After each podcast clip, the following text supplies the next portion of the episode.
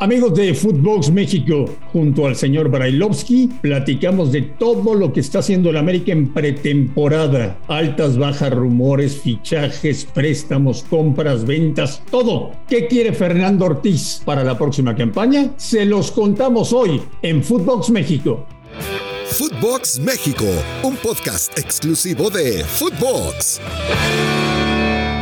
Amigos de Footbox México, un placer saludarles. Fíjense lo que son las cosas. Ya es 8 de junio y el primero de julio arranca la liga. Prácticamente todos los equipos del fútbol mexicano están de pretemporada. Algunos eligen sus instalaciones, algunos eligen montaña, la mayoría se va a la playa y tratarán de preparar el torneo tratando de mejorar lo que hicieron la campaña anterior. Me da como siempre muchísimo gusto saludar al señor Daniel Brailovsky, que sé que está furioso, que fue de los que encabezó ayer eh, en el mundo de las redes sociales una gran protesta al enterarse que el América quiere llevar a la pretemporada y probarlo. Hágame usted el favor, ¿desde cuándo el América tiene que probar futbolistas? de un tal Jürgen Damm. Russo, ¿cómo estás? Hola, hola Andrés. No, no, furioso no estoy, no encabezo las redes. Este, yo respeto mucho a, a la institución, también respeto al futbolista. Bueno, se habrán puesto de acuerdo, querrán ver cómo está físicamente, un tiempo de no jugar, no estar en el país, no, no sé por dónde va el tema, pero bueno, sabrán, sabrán ellos por qué lo hacen. No, no, furioso no estoy, María. Pero Russo, el América nos acostumbró a fichajes bomba, a llevarse lo mejor de la liga, a traer extranjeros de gran calidad, eh, a tener futbolistas que vendían camisetas, a tener jugadores, Daniel Brailovsky, como tú, te lo digo en la cara, por el cual valía la pena pagar un boleto para verte jugar fútbol. Hoy el americanismo no está ilusionado, ¿eh? Bueno, te, te agradezco primero el recuerdo, sí, pero pasaron ya muchísimos años. Eh, tenemos una, una clara imagen de lo que me sucedió a mí estando en la institución y la simbiosis que teníamos con, con, el público, que sigue estando, que sigue existiendo, que siguen estando los recuerdos y yo también se lo agradezco muchísimo a la gente. Siempre he dicho que las comparaciones son odiosas, no, no, no se puede estar pensando en lo que se hizo hace 20, 30 o 40 años y compararlo con los de hoy. Los muchachos de hoy tratan de hacer las cosas lo mejor posible y estar comparándolos con uno con otro me parece a mí en lo personal fuera de lugar. En este caso en particular, yo creo que lo de Jordan Damm tendrá que ver con un tema de, de recursos primero, de saber si le puede al técnico convencer el hecho de, de entender de que Jordan está queriendo volver al fútbol mexicano y apuesta a él por jugar en el equipo más, más grande que existe en el país. Y por el otro lado, eh, entender muy bien la posición del club, que es un club que hoy por hoy no quiere gastar mucho dinero y están en, en su derecho de poder llegar a hacerlo. Y los aficionados, lo único que, que hoy queremos es que, que el América juegue un buen fútbol, que sea un fútbol atractivo, que sea un fútbol ofensivo y que pelee por títulos y se lo lleve. Es la realidad, sin importar si viene Juan, Perico o Andrés a jugar a la institución. A mí eso de las, las fichajes bomba o no bomba, a mí me vale muy poco. En las últimas horas ha sonado, eh, lo habrás escuchado, Berterame, Julián Quiñones. Hoy desde Portugal se dice que Marchesín se va a desvincular del Porto y que quiere volver a la América ante la posibilidad de que Ochoa termine contrato en el mes de diciembre y se vaya a jugar al MLS. Eh, ¿Qué le está faltando al América ruso? ¿Un central? ¿Algún volante? ¿Un centro delantero matón? ¿Qué, qué, qué quieres? Haz tu carta Santa Claus. No, no bueno, eh, lo, lo, del centro delantero matón, matón, lo del centro delantero matón, Andrés, lo, lo teníamos, ¿eh? Con el desconocimiento que se tenía en el fútbol mexicano de lo que significaba el uruguayo Viñas cuando llegó hacia goles y hacía goles en partidos importantes. Llegó Solari y lo limpió sin entender por qué. Este, y el chico pues seguramente se frustró. Estaba mientras tenía las condiciones y después mentalmente lo hizo pelota y entonces el chico no pudo llegar a, destacarse después. ¿Qué le hace falta si se llega a ir Memo, ¿no? cuando vence el contrato un arquero de nivel? Bueno, estaría bárbaro que regrese Marchesín, si es cierto lo que están hablando no sé qué tantas ganas tenga Marcha de poder llegar a regresar o no al club, pero se iría un grande y llegaría otro grande. ¿Que le hace falta un defensa central fuerte y, de categoría? Sí, hace falta, eh, seguramente para, para competir. Hoy por hoy, si, si se van a seguir quedando con Valdés, que a mí me parece un, un defensa de, de, muchísima categoría, y el chico Cárceres ha, ha empezado a rendir dentro de la institución siendo muy jovencito, entendiendo lo que significa. Eh, un volante armador alguien desequilibrante, alguien que pueda llegar adelante también, porque eh, es muy poco el tiempo que ha estado el chileno y el poco tiempo que estuvo no lo hizo nada mal, pero posiblemente lo que digo siempre es que, que, la institución, en esta institución, cuanto más jugadores para competir por un lugar traes de calidad, lo hace más rico el fútbol del mismo equipo. Y hoy con el Tan Ortiz se ve de que juegan los que, los que están bien, los que tienen que estar. Y entonces en una de esas formas un buen plantel para competirle a los millonarios, ¿no? Eh, hablo de Tigres, hablo de, de, Monterrey en específico, porque no son los millonarios los que terminan llegando al final, ¿eh? Recordemos lo que pasó, el Atlas con un presupuesto bajo, con una plantilla que era corta, terminó saliendo campeón de los dos torneos. Porque Pachuca, que fue el mejor equipo para mi gusto y el que más rindió y el que mejor jugó bajo la dirección de Almada, le tocó llegar hasta el final y tampoco hablamos de que tiene un plantel vasto como para competirle a los millonarios. Así que bueno, habrá que ver qué decide en este caso el América, cuáles son, eh, cuál es la idea, ¿no? Más que nada, yo diría de la directiva o del dueño del club, porque el técnico puede pedir o puede sugerir, pero los que mandan después son los que ponen la lanita. ¿Qué piensas del nombramiento de González Iñárritu? Mira, un tipo, yo, yo lo conozco, me parece un tipo derecho, un tipo honesto, un tipo que va al frente, que conoce mucho del fútbol, sobre todo el fútbol mexicano, y que ya le ha tocado estar dentro de la institución. Un, tipo valioso, me parece un tipo sumamente valioso y ojalá, ojalá pueda llegar a trabajar de la manera que él quiere dentro de la institución. Oye, Russo, antes de que Fernando Ortiz eh, entrara como bombero al primer equipo en sustitución de Solari, que terminó siendo campeón del fútbol mexicano, ahí tiene que haber un semillero para darle seguimiento, llevarlos a trabajar con el primer equipo y volver a tener jugadores hechos en Cuapa con ADN americanista, ¿no?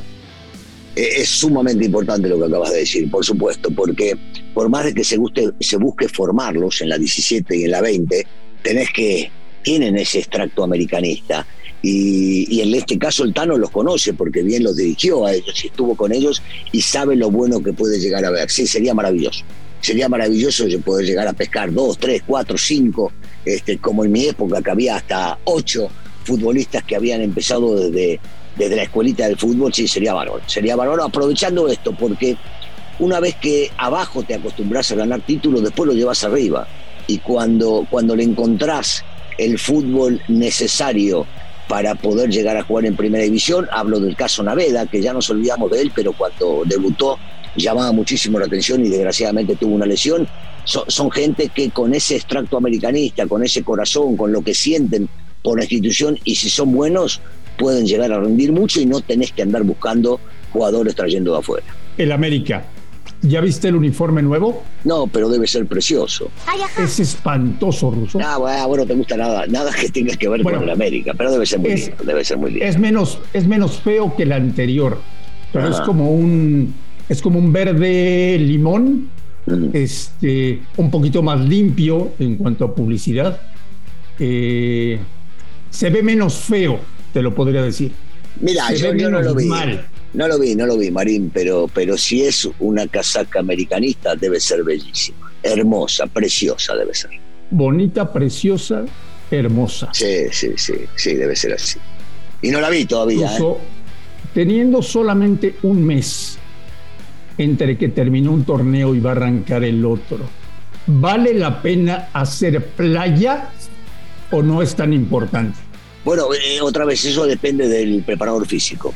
Si el preparador físico piensa que sí, que es bueno hacer playa un par de días para fortalecer los músculos, eh, inclusive uno cuando hace playa se endurece, pero inmediatamente pasas a la cancha y después agarras ese trabajo mismo de cancha durante los 15 días que te quedan, puede llegar a ser positivo. Pero otra vez, yo, yo siempre fui muy respetuoso de los preparadores físicos y creo que ellos entendiendo el plantel que tienen, la capacidad que tienen de recuperación y demás, son los que tienen que decir. Mirá, eh, muchos no lo hacen, en Europa también lo, lo, hemos visto, lo hemos constatado. A algunos no les gusta el tema playa y a otros les parece sumamente bueno para un tema de reforzar los músculos. Por lo que has visto en los últimos partidos, en la última temporada, etcétera, etcétera. ¿Qué jugadores, y comprométete, ¿eh? qué jugadores ya no merecen vestir la camiseta del América y tienen que ser negociados. Bueno, eh, sin ir más lejos, es el caso de Meré que no dio el ancho para poder llegar a jugar en la institución y es parte de lo que había traído en su momento Solari, ¿no? eh, yo, yo me inclinaría por pensar que, el 8 del equipo eh, ha rendido y ha rendido bien durante el torneo, pero cuando llegó a las finales no ha rendido porque es un chico que no para de correr, de luchar, que se entrega muchísimo, pero todavía no ha dado lo que tiene que llegar a dar. Es frustrante lo que hemos visto desgraciadamente con Gio. Yo esperaba de Gio muchísimo, pero muchísimo dentro de la institución porque tiene una calidad pocas veces vista en el fútbol mexicano y lo ha demostrado en sus buenos momentos y cuando estuvo en la selección nacional. Eh, me parece que Roger sigue siendo un tipo que a veces sí y a veces no, que no da totalmente lo que puede llegar a dar. Eh, me sorprendió lo de Laines, que jugaba de titular en indiscutido y de repente termina desapareciendo. Eh, se, ve, se ve raro, todavía no, no podría darte un dato preciso porque yo necesito que el futbolista juegue y sobre todo que juegue las finales para saber si está o no está al 100. Eh, a Viña lo dejaría a, huevo, lo dejaría porque él fue titular indiscutido antes de que llegue Solari y de repente de un plumazo lo borró le quitó todo el aire que tenía y la buena presencia en la cancha de hacer goles en partidos importantes. Eh, yo creo que Tano es sumamente inteligente, sabe, sabe, aunque no coincidiremos en la de Roger porque lo convenció para que para que juegue todos los partidos, ¿no? Pero bueno, este, yo, yo creo que con esto te doy una idea de lo que a mí me parece que puede llegar a estar o no estar dentro de la institución. Jonathan, decepcionante, ¿no? Tampoco le tocó jugar demasiado, ese es el tema, Andrés. Cuando, cuando vos traes un jugador, que es un jugador que ya ha demostrado tener categoría, que ha jugado en la selección nacional de México, y que llega y que juega poco, entonces se hace difícil. A, mí me gusta argumentar cuando un futbolista puede o no puede, pero para ello necesito minutos en la cancha. Y Jonah no ha tenido los minutos que yo pensé que le podían llegar a dar para demostrar si tiene la capacidad o no de jugar en la institución. Fernando Ortiz, que está empezando su carrera, que es un buen hombre, lo conozco bien, que sale por las tardes a pasear a su perro al parque, que vive intensamente el fútbol, pero que apenas arranca su carrera como entrenador en un equipo con tanta presión como América, está en una posición ruso de sentarse con Santiago Baños y con González Iñárritu y decirles quiero a este, a este, a este, o le van a decir, a ver, están estas opciones. ¿Cuál te gusta? Ambos, ambos, ambos, ambos. Queremos ambos. Es que es muy parecido una y la otra, Andrés. Eh, sí, está, está en condiciones, por supuesto. Al ser el técnico de la institución, está en condiciones de sentarse y decirle a mí me interesaría opción A, opción B, opción C. Y también, tanto González Iñárritu, con la experiencia que tiene, y Santiago, con el tiempo que tiene llevado en la institución y experiencia dentro de la misma también, eh, también puede llegar a sugerirle y decirle, mira, esto no puedo, pero esto sí puedo. Eh, es tan simple como una reunión, sentarse, tomar un par de cafés o en una comida y hablar sobre la posibilidad de traer, pero que está en condiciones el Tano de pedir, claro, si sos el técnico, ¿cómo no vas a poder pedir? ¿Te duele ver al América pobre? Es que no es pobre, el América es el más importante, el mejor de todos. Pobre, pobre económicamente. Que esté, que esté, que no, es que otra vez no es pobre eh, seguramente decidieron bajar los decibeles con respecto a los gastos y están en su derecho. O sea, para mí sigue siendo el más rico y el más bueno de todos y el más grande de todos, con o sin gastos mayores. Amigos de Footbox México, declaración histórica. A Daniel Brailovsky le da pena y vergüenza que el América se haya convertido en un equipo pobre en el fútbol mexicano. Marín, no te soporto más, no te soporto más, Marín, no te soporto más. Ruso, te mando un gran abrazo, estamos en contacto en la semana.